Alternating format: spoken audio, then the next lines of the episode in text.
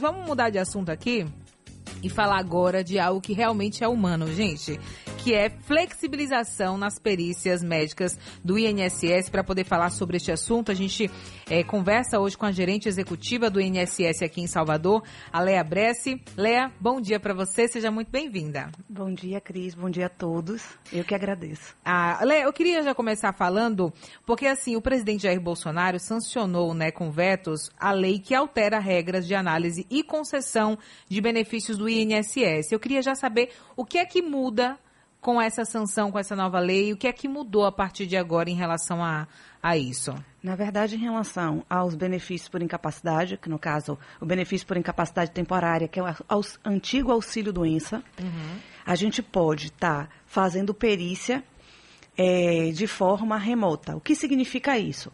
O segurado que for dar entrada na sua perícia e verificar que a agenda está para mais de 30 dias, pode solicitar uma perícia documental que ele vai anexar o atestado médico. Se for de até 90 dias o período de afastamento, vai ser feito remotamente. O médico, de forma remota, vai pegar essa solicitação através do meu INSS. O segurado entra no meu INSS, faz a solicitação e cadastra a solicitação e coloca lá o atestado. O médico, na sua, na, no INSS ou no seu consultório, depende do, de como o médico esteja trabalhando, ele vai verificar esse atestado médico e ver, e se, ver se se enquadra para a concessão do benefício.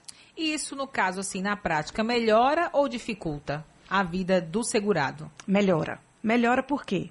Se eu tenho mais de 30 dias de espera para fazer uma perícia presencial hum. e eu tenho um atestado com todas as informações, legível, sem rasura, com a informação do médico ou do odontólogo, que pode ser também, indicando o período de afastamento e pode ser feito em menos de 30 dias, vai facilitar, porque ele vai começar a receber mais rápido e vai ter o seu afastamento confirmado até para informar a empresa. Então, dá uma melhorada, sim. E aí, é, nesse caso, por exemplo, ele poderia fazer a perícia médica de forma online? Não, não é online. Ah. É documental. O que é isso? Ele vai anexar o atestado médico. O médico vai verificar o atestado dele.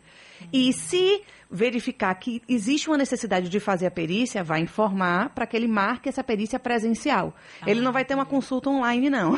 É, é uma claro é, mesmo, viu, gente? É, ou ele faz presencialmente, ou seria só através do documento ser analisado.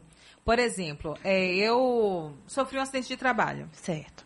Aí eu vou é, no médico, pego o CAT, né? O CAT, para poder dizer que foi um acidente de trabalho.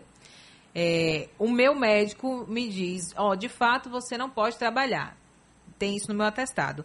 Esse atestado eu entrego lá no INSS para anexar e o médico do INSS da perícia avalia esse atestado, é isso? Vamos, vai ser um pouquinho diferente só. Tá. Você não precisa ir no INSS. Vontade, você não vai precisar ir no INSS. Você ah. vai através do aplicativo Meu INSS. Ah. Você vai baixar o aplicativo no seu celular hum. e aí você vai calar, porque o aplicativo do INSS é pessoal. Então você vai ter sua senha, todas as suas informações vinculadas. Sim. Você entra no aplicativo e lá você faz a solicitação da perícia e anexa o seu atestado. Hum. Esse atestado vai uh, para, para o que a gente chama, né, para as nossas caixas, e aí o médico vai puxar essa tarefa, que a gente chama de tarefa, ele vai Sim. analisar o seu atestado. E você vai receber a resposta no seu aplicativo que seu benefício foi concedido por tantos dias. Que você vai receber em tal banco durante tal período. Ou que, olha, não foi possível confirmar o, a, o afastamento, nem a incapacidade, então será necessário que você agende uma perícia presencial.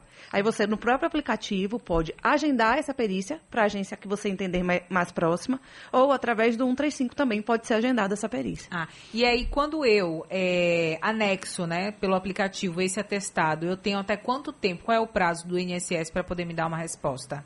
O prazo são 30 dias para a gente ser, ser, feita a análise. Sim. Mas se você fez, deu entrada no pedido e está lá anexado, o INSS tem que te dar essa resposta. Tá? Para ficar bem claro. Se eu der entrada, eu tenho lá meu requerimento e vai ser considerado da data do requerimento. Aí você pode dizer, poxa, Léo, eu marquei minha perícia para daqui a três meses. Eu posso mudar Posso. Eu posso ir lá e solicitar através do INSS a alteração da perícia presencial para aquele tipo de perícia, que no caso seria a perícia documental, anexando um atestado médico. É, inclusive, era uma pergunta que eu tinha separado, né? Quem tem a perícia marcada pode pedir somente, por exemplo, a análise dos documentos? Então, sim, é possível fazer isso por meio do aplicativo. Isso, é possível. Lembrando que a gente não pede nada, nem por telefone, sim, nem por e-mail. Eu posso, o servidor pode me ligar? Pode, mas qualquer inserção de documento é feita através do aplicativo do meu INSS. Tem um ouvinte que pergunta aqui, é, bom dia, Cris, tem como ver nesse aplicativo se o nosso INSS está sendo pago direitinho? Tem, sim. O ah, aplicativo do meu INSS, ele tem diversas funções. E uma delas é você verificar os vínculos. Você tem lá como ver se os vínculos, quais são os vínculos que são considerados, o valor que está sendo contribuído. Eu sempre brinco dizendo que o meu INSS é quase que fosse uma.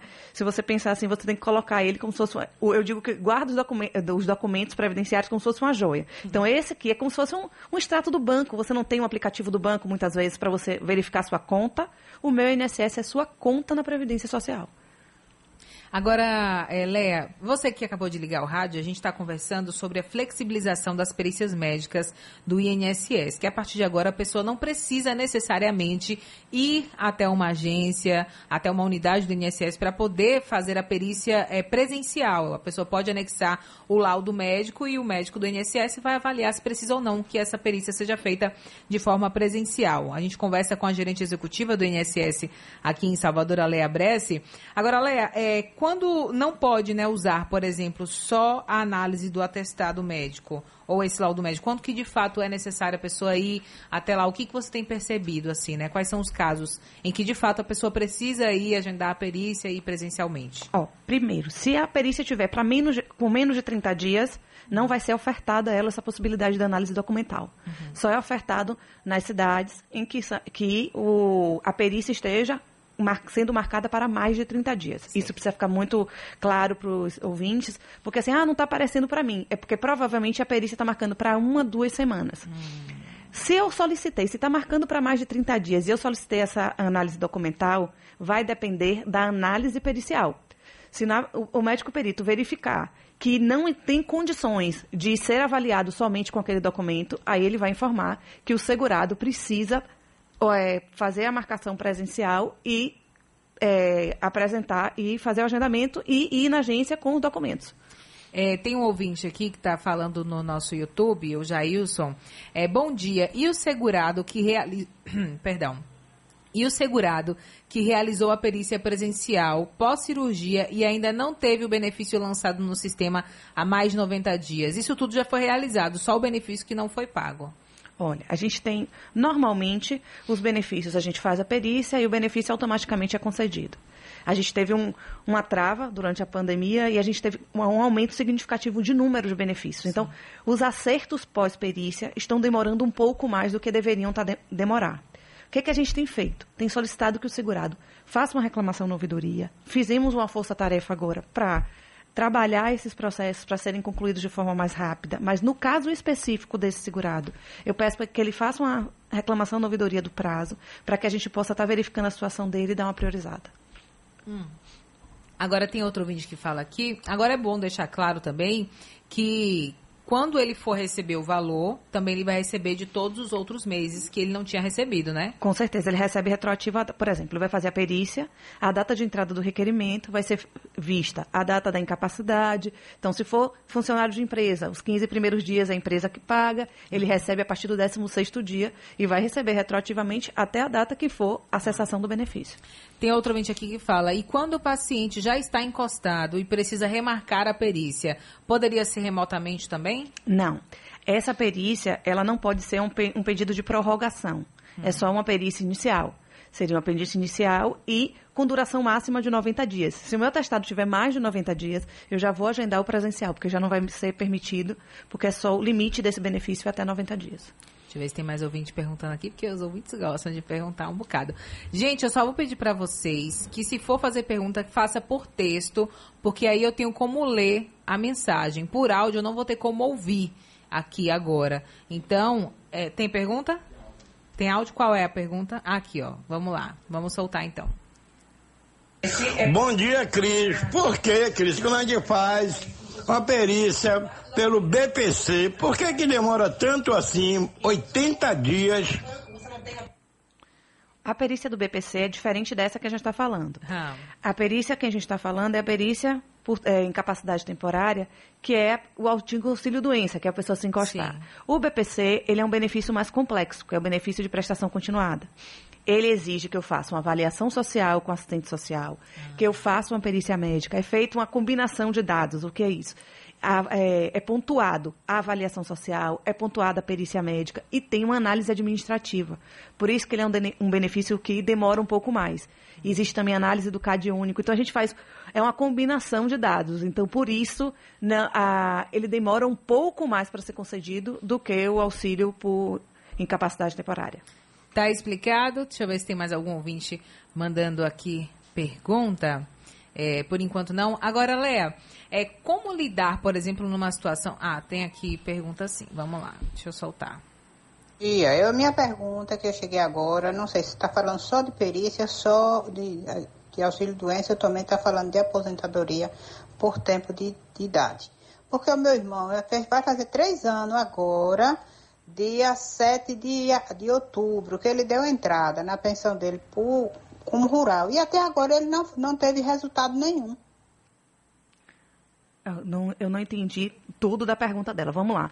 Ela deu entrada no. Eu deu não sei se é uma aposentadoria. por trabalhador rural. Ele, ela falou por pensão rural. É, é porque que... houve uma confusão eu, de benefícios. Porque o meu irmão vai fazer três anos agora, dia 7 de, de outubro, que ele deu entrada na pensão dele por, como rural. É e até agora ele não, não teve resultado nenhum. É aposentadoria por trabalhador, como trabalhador rural, e não teve nenhuma resposta. Olha, Três anos é um prazo muito longo. Nós não temos normalmente benefícios com tanto tempo de análise. O que pode ter acontecido é é bom ela verificar junto ao 35 ou junto à agência mais próxima qual é a resposta ou se está se falando de um recurso. Porque acontece que alguns benefícios, quando são negados, o segurado entra com pedido de recurso. Esse recurso já é um outro procedimento. Ele uhum. vai para uma junta de recurso, que é um órgão desvinculado da, da Previdência, para voltar. Então tem que verificar a situação. Nesse caso, eu não tenho como te dizer, ah, está demorando por isso ou por, ou por aquilo. Tem que verificar. Então, ah, eu, eu recomendo que procure ou 135 para saber alguma informação, ou a agência mais próxima também para ter alguma informação. Primeiro 135 para verificar de onde é, o que está acontecendo, para também não dar uma viagem à toa a uma agência. Tem um ouvinte que fala aqui, é, por que a autorização do NIS? Vou perder o emprego por isso. Não entendi a sua pergunta. Vamos aproveitar que tem uma pessoa né, do INSS aqui para responder, mas refaça aí sua pergunta, porque eu não entendi qual que é a sua questão aqui. Então, vou pedir para você refazer. É ouvinte de final 6131, certo? Me manda de fato qual é a sua pergunta, porque assim ela não ficou clara. Tem um ouvinte aqui que está perguntando, é, quando é, eu me afasto e o INSS me libera da, da. Me libera, me dá alta. Só que quando eu vou no médico do trabalho, ele disse que eu não posso voltar a trabalhar porque é, eu não posso exercer determinada função que eu estou exercendo agora na empresa. Como lidar com, com essa. É uma confusão, né? Tipo assim, na cabeça da pessoa. Como lidar? Porque um diz que eu já tenho alta, o outro diz que eu não posso voltar a trabalhar porque o que eu faço na empresa eu não estou apta ainda para fazer. Como lidar com essa situação, Léa? Ó, boa pergunta, até porque há uma confusão entre o médico que é o perito que atua no INSS e o médico perito que é o médico do tra... ou o médico do trabalho. Não há uma vinculação de decisões.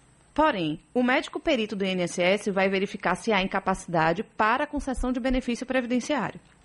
O médico do trabalho vai vai verificar a sua incapacidade para o trabalho. Aí você vai dizer, poxa, mas não são coisas parecidas? São, mas não são vinculantes. Hum.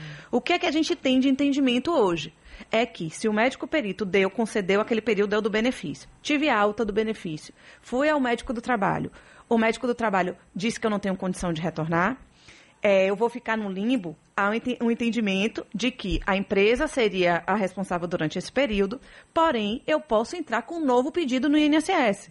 Depois eu posso fazer um pedido de recurso, posso recorrer com um novo laudo no médico, com um novo atestado médico, mas nesse primeiro momento, se você recebeu alta do INSS, você não vai receber mais benefício previdenciário. Exatamente. Então tem que verificar junto à empresa, porque aí você não fica mais coberto pela previdência. E aí a pessoa, o que, que a pessoa tem que fazer de fato? Porque assim, a pessoa vai ficar sem receber e sem trabalhar também, porque ela não pode trabalhar.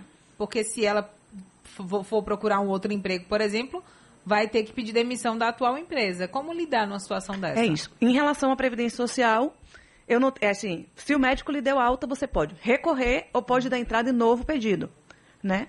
E aí você pode, nesse momento de, de aguardar, tem que conversar com a empresa. Porque aí já não é, extrapola a competência do INSS. Eu não posso nem te dizer o que fazer.